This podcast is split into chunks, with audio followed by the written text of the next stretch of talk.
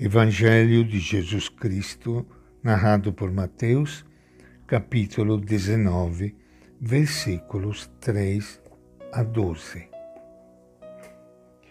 Alguns fariseus se aproximaram de Jesus e perguntaram para o tentar: É permitido ao homem divorciar-se de sua mulher por qualquer motivo?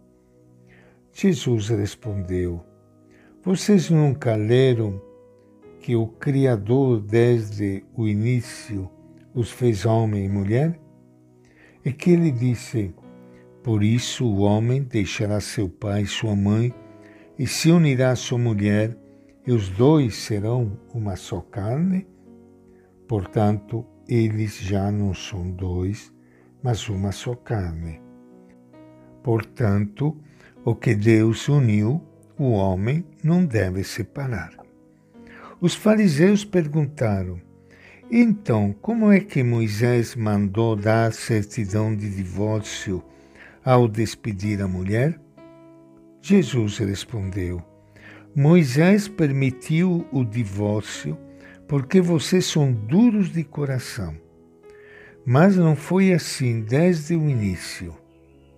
Eu, por isso, digo a vocês: quem se divorciar de sua mulher, a não ser em caso de fornicação, e casar-se com outra, comete adultério. Os discípulos disseram a Jesus: Se a situação do homem com a mulher é assim, então é melhor não se casar. Jesus respondeu: nem todos entendem isso, a não ser aqueles a quem é concedido. De fato, há homens castrados porque nasceram assim, outros porque os homens os fizeram assim, outros ainda se castraram por causa do reino do céu. Quem puder entender, entenda. Esta é a palavra do Evangelho de Mateus.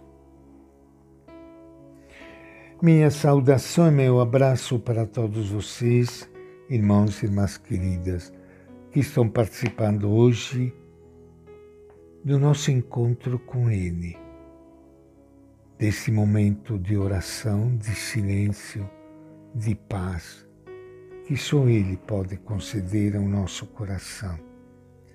E aqui nós queremos sempre abrir o nosso coração, o nosso ouvido a palavra é o ensinamento dele. Alguns fariseus se aproximam de Jesus e perguntam: É lícito ao homem divorciar-se de sua mulher por qualquer motivo? Por trás da pergunta está a discussão entre os fariseus sobre a interpretação do texto da lei do divórcio. Tanto Mateus como Marcos, os dois coincidem em dizer que a pergunta foi feita para tentar Jesus. Apesar de seguir com fidelidade o texto de Marcos, Mateus modifica o sentido da pergunta dos fariseus. Conforme Marcos, eles perguntam se o divórcio é lícito. Aqui em Mateus, eles não estão perguntando se o divórcio é lícito, mas sim se é permitido divorciar-se por qualquer motivo querem que Jesus tome posição na briga que havia entre eles. Jesus não entra no jogo dos fariseus. Evita a discussão estéril sobre a interpretação da letra da lei. E vai mais fundo e aproveita a pergunta para ensinar os discípulos a buscar a vontade de Deus. Qual é o plano do Criador? O que Deus tem em mente quando os criou homem e mulher? Esta é a pergunta fundamental. Deus os criou para os dois se ajudarem mutuamente a crescer e serem um só no amor. Mas a reciprocidade foi quebrada e o homem começou a dominar a mulher. Os fariseus não se contentam com a resposta de Jesus. Insistem em discutir sobre a lei de Moisés. Era o costume deles. Assim, se desviavam do objetivo de Deus e torciam a lei, colocando-a a serviço dos seus interesses egoístas. Jesus denuncia a dureza dos corações, que entorta a palavra de Deus em benefício próprio ele retira o privilégio do homem sobre a mulher. Ele não faz uma crítica ao divórcio. Ele critica é a dureza dos corações dos homens que não buscam discernir qual é a vontade de Deus, mas só pensam em preservar o domínio que tem sobre a mulher. Agora, são os discípulos que fazem a pergunta não compreendem a resposta de Jesus e dizem: se a gente não pode dar uma carta de divórcio, é melhor não casar.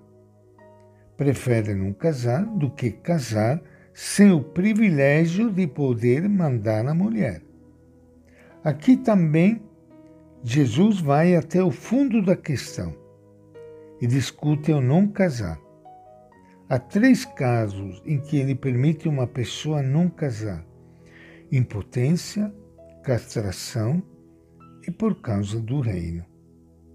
Mas não casar só porque o homem se recusa a perder o domínio sobre a mulher, isto a nova lei do amor já não permite.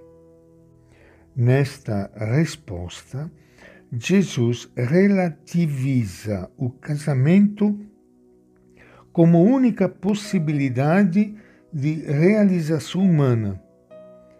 Algumas pessoas são chamadas a não casar por causa do reino. Mas é preciso entender bem isso. Jesus não está dizendo que deixar de casar é melhor que casar.